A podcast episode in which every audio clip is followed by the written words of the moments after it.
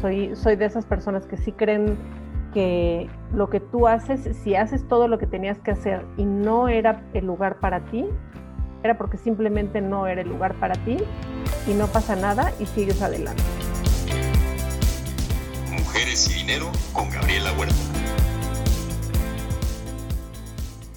Hola, ¿qué tal? Yo soy Gabriela Huerta y en este episodio de Mujeres y Dinero me acompaña Rachel Newman, quien cuenta con más de 20 años de experiencia en sectores farmacéuticos, industrial, automotriz y de tecnología. Actualmente encabeza el equipo de comunicación corporativa y digital de Roche México.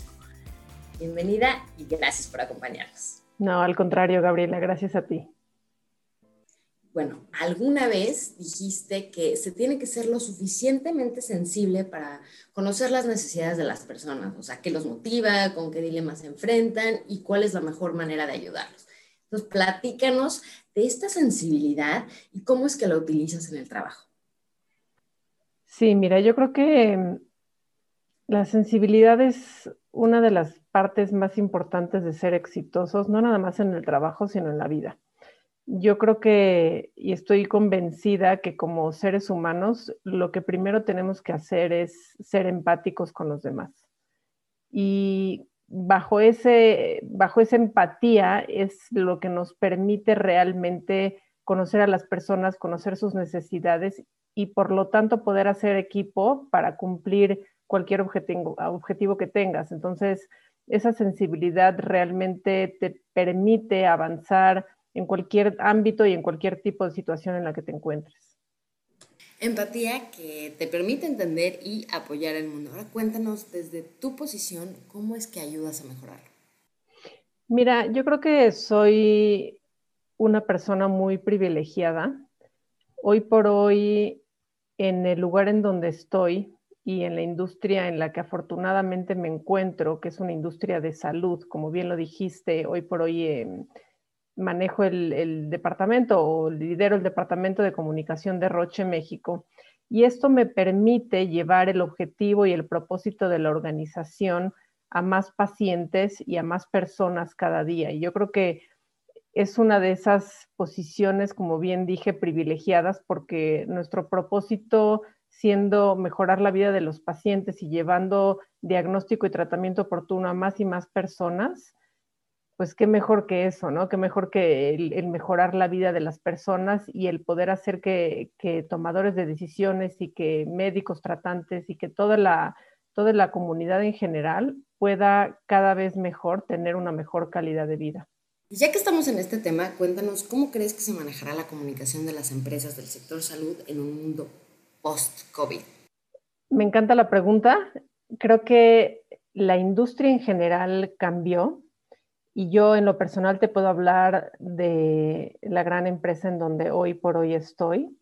Y creo que a nosotros lo que nos ha enseñado la pandemia es que realmente nunca sabes qué va a pasar, ¿no? Y esta transformación que nosotros estamos viviendo, tanto a manera mundo como a manera interna en Roche, que, que por cierto es una transformación que nosotros venimos viviendo ya desde hace más de dos años, lo que vino fue a acelerar y a decirnos que nos tenemos que volver mucho más ágiles, transparentes en todo lo que hacemos, pero más allá de eso, nos muestra que tenemos que tener realmente una corresponsabilidad con todos los sectores de la sociedad para poder lograr el objetivo y el propósito eh, que nosotros traemos como empresa de salud. Entonces, eh, a tu pregunta, ¿cómo se va a mover? Pues es que ya se está moviendo, independientemente que ojalá la pandemia termine hoy y no, y no en meses, pero el, este, esta manera de hacer las cosas ya cambió y ya entendimos que el mundo se está moviendo de una manera tan rápida que tenemos que realmente tomar, como dicen coloquialmente, el toro por los cuernos y movernos más rápido que el mundo, ¿no? Para poder siempre seguir siendo relevantes y poder siempre cumplir con ese propósito tan noble como es el nuestro. ¿Y aquí qué tipo de recomendaciones o qué tipo de herramientas recomiendas para poder actuar rápido y saber hacia dónde y cómo moverte? Sí, me encanta esa pregunta porque es algo que nosotros estamos impulsando todos los días de manera interna y te puedo decir también de manera personal. Yo creo que mucho, mucho del éxito tanto de las organizaciones como de, de, las personas en su vida personal es el tema de actitud y es el tema de la mentalidad con la que enfrentes lo que el mundo te pone, ¿no? Y, y no es nada más el, el, ser el mejor y el tener las mejores credenciales, es realmente esa actitud con la que enfrentas los nuevos retos, la famosa resiliencia que sí está trillada, pero es realidad, ¿no? Es esa actitud y es esas ganas y es ese decir de, bueno, ok, tengo un nuevo reto, no importa cómo lo resuelvo y sigo adelante y sigo adelante y sigo adelante porque juntos podemos más que cualquier otro reto y creo que eso es lo que hemos aprendido también en conjunto en esta pandemia que, que pues ya suman nueve, diez meses. Y hablando de esa actitud, de resiliencia, ¿qué factores de tu infancia te hicieron a ti quien eres hoy? Pues mira, yo creo que infancia, pero en general, eh, afortunadamente he tenido una, una, vida y una familia que siempre me ha soportado. Eh, y lo que yo creo que he aprendido, pues justo es eso, ¿no? Es que siempre puedes lograr lo que te propongas si realmente trabajas para ello. Y es parte también de esa actitud y de esa mentalidad de, no importa qué pasa, siempre lo puedes seguir intentando, intentando, intentando hasta que logres lo que realmente quieres en la vida. Sí, como dicen que el fracaso no es fracaso hasta que no dejas de intentar. Pues mira, no, no es de que siempre te va a ir bien, ¿no? No es de que siempre vas a lograr todo, pero que de ti no quede. Ese es un lema que yo tengo en lo personal y que yo creo que de, como, como bien me preguntas, ¿no? De, de tu infancia, bueno, en mi infancia tuve la fortuna de estar acompañada de una, de una gran familia y del ejemplo de mis padres que siempre me mostraron que con el estudio y el trabajo vas a poder salir adelante. Y entonces ese es un, un aprendizaje y un legado que yo también intento dejar, que el estudio y el trabajo constante y el esfuerzo y esa mentalidad de yo puedo, te van a llevar, a lo mejor no a lo que tú soñaste, pero a un lugar muy bueno en donde tú te vas a poder seguir desarrollando, ¿no? Y, y ese es lo que yo también trato de impulsar tanto a nivel profesional como a nivel personal. Esa perseverancia. Y bueno, si pudieras regresar en el pasado y darle un consejo a tu yo de prepa, ¿qué sería? Sí, me encanta porque eh, lo tengo muy claro y creo que sería que no te tomes la vida tan en serio. Eh, y te digo porque siempre fui muy nerd, siempre fui demasiado estudiosa y demasiado seria. Lo sigo siendo, pero ya no tanto porque también he aprendido que la vida también te la tienes que tomar con menos seriedad, ¿no? Hay momentos en el que sí amerita seriedad, pero hay momentos como la prepa en el que también puedes divertirte un poco más y no todo tiene que ser tan serio. Eh, y ese sí sería un consejo que me daría 100%. Muy buen consejo. Y en esas épocas, cuéntanos, ¿quiénes eran tus ejemplos de mujer? O sea, ¿quién veías y decías, igual y quiero ser como ella? Pues yo creo que las mujeres de mi familia, eh, empezando por mi madre, por mis abuelas que, que, ya no están con nosotros, mis hermanas, eh, yo creo que es esta parte también familiar en el que ves que cada una sale adelante en lo suyo no todas tienen que seguir un mundo corporativo, pero yo estoy convencida que si tú sigues tu pasión, independientemente de cuál sea, vas a poder brillar. Y yo creo que eso lo vi desde que yo era muy pequeña y, y te pongo un ejemplo, ¿no? Mi abuela fue de las primeras mujeres que trajeron a México la práctica de yoga y lo aprendí mucho después. Y yo empecé a practicar yoga hace tres años apenas, ¿no?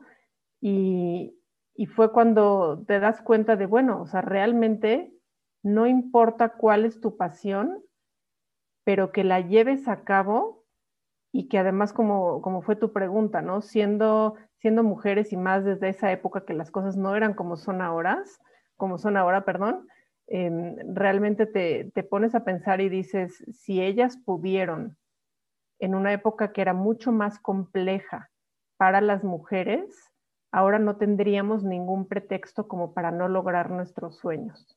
Totalmente de acuerdo. Lograr nuestros sueños y además en el camino para las siguientes generaciones.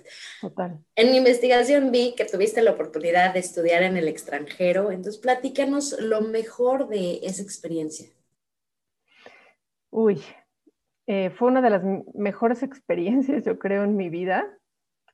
Eh, y yo creo que una de las cosas que más aprecié fue salir de esa zona de confort muchas veces seguimos como un caminito que, te pueden medio que preestablecer, ¿no? De, bueno, estás en la prepa, vas a la universidad, empiezas a trabajar y así va el caminito. Y creo que haber tenido la posibilidad de, haber salido del país e irme a otro país eh, sola, en desconocido, saliendo, como te digo, de, esta zona de confort a la que estabas acostumbrado, es una de mis mejores experiencias y de mis mejores aprendizajes de vida. Y bueno, regresas, empiezas a trabajar. Cuéntanos un poco de cómo fue el camino que te llevó hasta donde estás hoy. O sea, cómo fuiste cambiando empresa empresa, tomando las decisiones hasta encontrarte aquí. Sí, esta es una historia bastante chistosa, por decirlo así, porque yo de profesión, yo estudié contabilidad, yo soy contador público. Y si tú me hubieras preguntado hace más de 20 años que terminé la carrera si iba a dedicarme a la comunicación, te hubiera dicho que por supuesto que no, ¿no? jamás se me hubiera ocurrido. Y, creo que afortunadamente en mi vida profesional tuve la suficiente apertura como para aprovechar los retos y las oportunidades que se me iban poniendo enfrente. ¿A qué voy con esto? Que habiendo estudiado contabilidad y habiendo dedicadome a ser consultor fiscal, poco a poco me fui dando cuenta que habían pues muchas cosas que me interesaban además de eso. la experiencia en el extranjero me ayudó a darme cuenta de eso y como bien dijiste, he pasado por diversas industrias, em, pasé por áreas de entrenamiento y desarrollo, pasé por áreas de marketing y finalmente sin, yo tanto buscarlo, se me dio una oportunidad en el área de comunicación. Y lo tomé, y lo tomé como un gran reto porque no tenía ni la menor idea de cómo se comía comunicación, ni qué significaba, eh, y resultó ser una de mis grandes pasiones.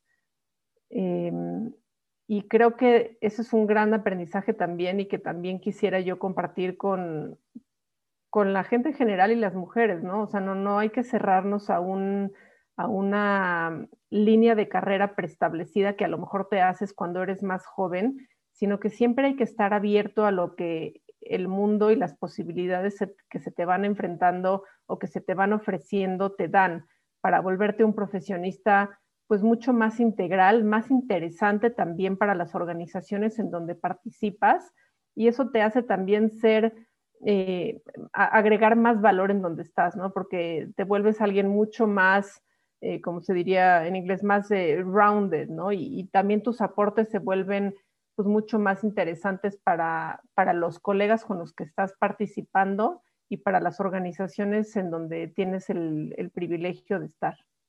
pudiendo traer distintas perspectivas que suman, ¿no? Es correcto.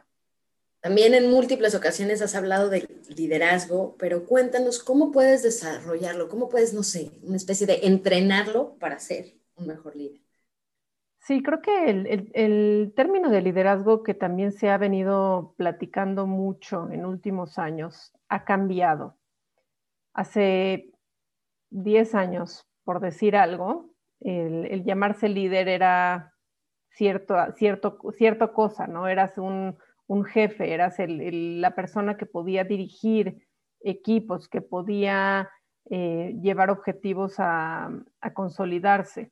Creo que ese término ha cambiado también por el cómo se ha movido el mundo, cómo los equipos también se, mueven y evolucionan. Y lo que te podría decir del término del liderazgo de hoy, o al menos el que a mí me gusta y que también se impulsa desde, desde Roche, es que un líder se ha convertido más en un facilitador, eh, quizá con elementos de, ser un coach, ser un mentor, eh, y, que le das también la oportunidad a los demás miembros del equipo a que también se sientan parte importante y parte integral de la toma de decisiones. Ese es el liderazgo que a mí me gusta impulsar. Ese es el liderazgo que considero que es el del siglo de hoy, porque el liderazgo eh, de la vieja guarda ya está llegando a sus límites y también por las nuevas generaciones que cambian y que te exigen que seas distinto. Entonces, creo que nuestra responsabilidad como, como la generación de, de, este liderazgo que nos toca impulsar es eso, ¿no? También adaptarnos a los nuevos cambios, a las nuevas generaciones, a lo que ellos también necesitan de un líder eh, y impulsar a las organizaciones y a los equipos con, con esos conceptos en mente. Y hablando de adaptarse, conforme tu carrera ha ido cambiando, ¿cómo has ido adaptando tus habilidades para seguir siendo no solo relevante, sino creciendo en tu carrera? ¿Y cómo te estás preparando hoy para el futuro?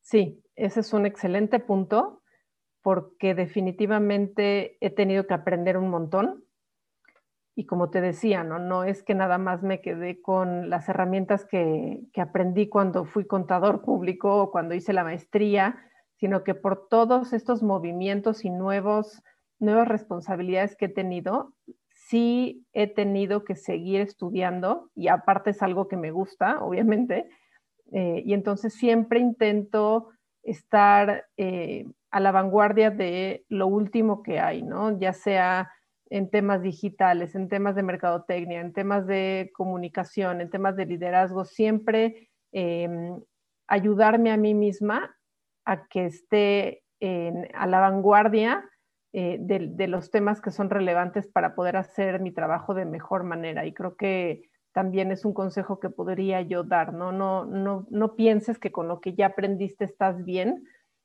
Creo que en épocas y más ahora, si no estás preparado y, tu lenguaje que usas en el, en el trabajo, ya sea, eh, no importa en cuál sea, no está eh, preparado para los últimos tiempos, vas a perder también esa vigencia. Entonces tienes que todo el tiempo estarte preparando para poder seguir avanzando en tu carrera profesional.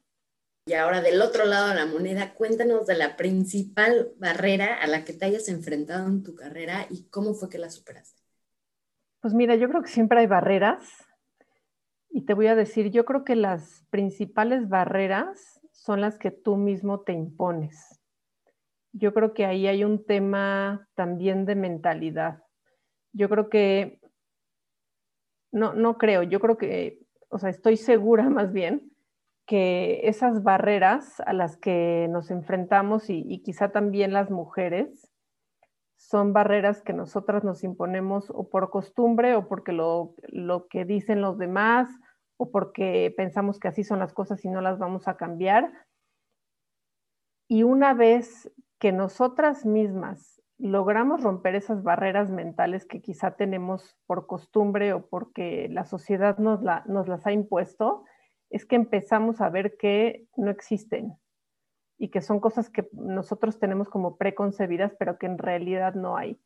A tu pregunta no es de que la quiero evitar, pero la verdad es que no, no hay una barrera como tal a la cual me he enfrentado, porque creo que siempre con esta perseverancia que mencionabas, he logrado y he logrado y he logrado y, y, y cuando no se ha dado no es porque no he querido, sino porque simplemente a lo mejor no era para mí, ¿no? Soy, de esas personas que sí creen que lo que tú haces, si haces todo lo que tenías que hacer y no era el lugar para ti, era porque simplemente no era el lugar para ti y no pasa nada y sigues adelante. Una ideología muy interesante y retomando lo que mencionaste sobre el yoga, que lo descubriste hace tres años, aunque al parecer en tu familia tiene una gran historia, cuéntanos de estas y otras formas que usas para cuidarte. Sí, bueno, pues como te digo, fue un descubrimiento tardío, pero, pero se lo debo a una, a una amiga y una colega que me, que me impulsó a, tratarlo y, y, una vez que lo, que lo probé, la verdad es que ya no lo he dejado, entonces es una, es una disciplina que me ayuda pues sí físicamente, pero también eh, mentalmente y sobre todo en, estas épocas en donde tenemos tanta presión de trabajo y de, la cuestión personal. Y también desde siempre em, y desde que era pequeña, también en la familia se ha impulsado mucho una, una alimentación correcta, una alimentación balanceada y afortunadamente me gustan mucho las frutas, me gustan mucho las verduras y, creo que por ahí también me ayudo a mí misma a estar bien. ¿Y cómo fue que te enteraste que tu abuela había sido de las primeras yogis por aquí? Pues creo que me enteré hace muchísimos años, pero nunca le puse atención.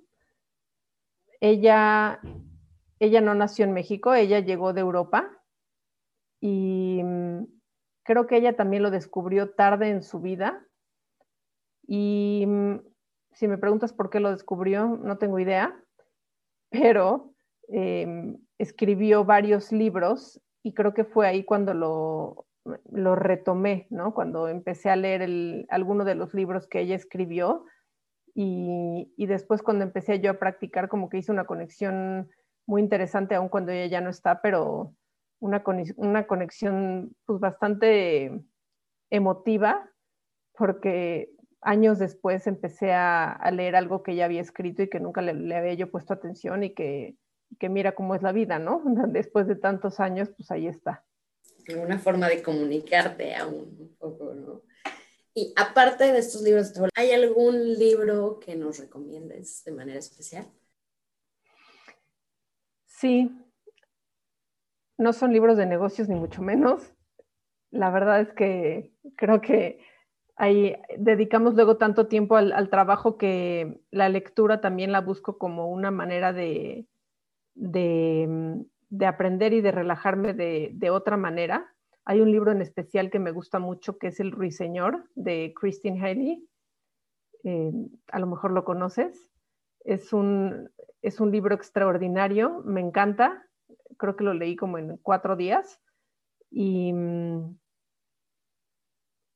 yo creo que te da, bueno, al menos a mí, independientemente que la autora es una, es una narradora increíble y que no te deja soltar el libro, pero te deja mucho en temas de, como decíamos, ¿no? de resiliencia, de cosas que, que se vivieron hace mucho tiempo. Es un libro que está basado en, en la Segunda Guerra Mundial y en cómo eh, un par de personas salieron adelante, incluso eh, con historia de amor y historia de resiliencia y historia de, de cómo realmente el ser humano es un ser capaz de adaptarse y capaz de salir adelante y todo está en el querer. Entonces creo que también sigue mucho esta narrativa que te estaba yo contando. Es un libro que resuena muy bien con la forma en la que llevas tu, tu vida. Bueno, este 2021, ¿cuáles son tus principales sueños o metas para un año que llega después del complicadísimo 2020? Complicadísimo 2020, sí. Mira, yo creo que más que el 2021, porque a ver, o sea, algo, algo que es que suena muy chistoso, ¿no? Cuando hablamos de, bueno, ya en enero vemos, o sea, el 2021 ya está aquí eh, y vuelvo a lo mismo, yo creo que sí, un cambio de ciclo te trae nueva energía. Yo creo que le ayuda a la gente a que también se vuelva más positiva y más proactiva. Y el otro día escuché algo de, nuestro líder, del CEO de Roche Pharma Internacional, que me hizo mucho clic. Él dijo que el 2020 lo vivimos de manera reactiva y que el 2021 mejor vivámoslo de manera proactiva.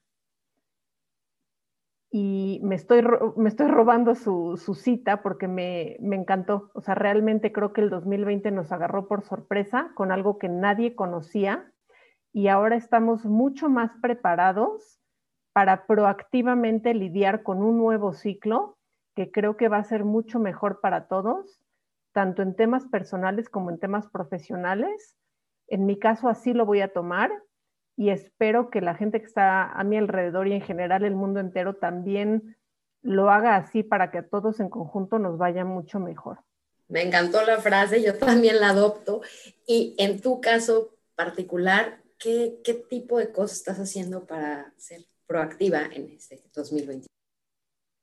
Mira, yo la verdad es que intento ser positiva siempre. Mi actitud no, no va a cambiar hacia el 2021 porque es una actitud constante. Y yo creo que lo que el 2020 me vino a reforzar a mí de manera personal es, número uno, lo afortunada que soy de todo lo que tenemos. Número dos, el siempre ver el vaso medio lleno y que podemos seguir llenando ayudando a los demás. Número tres, en ese mismo orden de ideas, que siempre va a haber gente que desgraciadamente necesita más ayuda y creo que nos, eso nos deja en una posición mucho mejor como personas porque sabes que puedes ayudar a los demás. Entonces, en ese orden de ideas es que yo me conduzco tanto en la manera personal como en la manera profesional y lo que espero para el próximo año es justamente eso, ¿no? Seguir con esa filosofía, seguir impulsando eh, a mi familia y a mis equipos y a la organización para que también a México le vaya mejor desde la perspectiva en, en donde nosotros como organización podemos ayudar además de ayudar durante tu carrera, has tenido la oportunidad de coordinar y dirigir equipos multidisciplinarios en distintas geografías. Entonces, ¿qué consejos puedes dar para lidiar con equipos remotos, no solo en pandemia, sino en época normal? Sí, y tienes toda la razón y esa es una de las cosas que yo creo que con la que más hemos lidiado en, en este año y para mí lo más importante es la confianza que tú tienes en el equipo y que también el equipo tiene en ti. ¿Por qué? Pues por obvias razones, ¿no? Porque no estás con ellos todos los días, porque quizá estás en, diferentes geografías, o aunque no estés en diferentes geografías, simplemente pues estás a, través de una pantalla, ¿no? Entonces, eh, ahora más que nunca, la confianza que hay dentro de los equipos es fundamental para poder salir adelante en, pues la, en la situación en la que estés. Y número dos, yo creo que siempre tener una claridad de qué es lo que se espera, de, qué es, de cuáles son los objetivos en general del grupo, de la organización, del equipo que estás liderando y mm, hacer a las personas responsables, ¿no? El, famoso accountable, que es, es, difícil traducir, que en la traducción literal es responsable, pero va más allá, ¿no? De de tener la libertad de acción, pero siendo responsable cada uno de los miembros de los equipos de que se trate, de que lo que estás haciendo tiene una injerencia y tiene, va a tener un, resultado y, y, vas a aportar más al equipo extendido y con esa, con esa accountability, con esa responsabilidad tienes que actuar. Creo que serían los consejos más importantes que podría yo dar para seguir creciendo en los equipos. Y bueno, esto se llama Mujeres y Dinero, entonces cuéntanos cuál ha sido tu mejor y tu peor decisión respecto al dinero. Pues mira, híjole, qué pregunta tan difícil. Yo creo que una de las mejores decisiones, y a lo mejor quizá un poco conservadora, pero ha sido el, tener un seguro de, educación para mis hijos Creo que es una inversión a largo plazo y como dije, no creo que va también mucho en mi filosofía de garantizar la educación, garantizar la educación y creo que es una de mis mejores decisiones financieras que tomé hace ya varios años.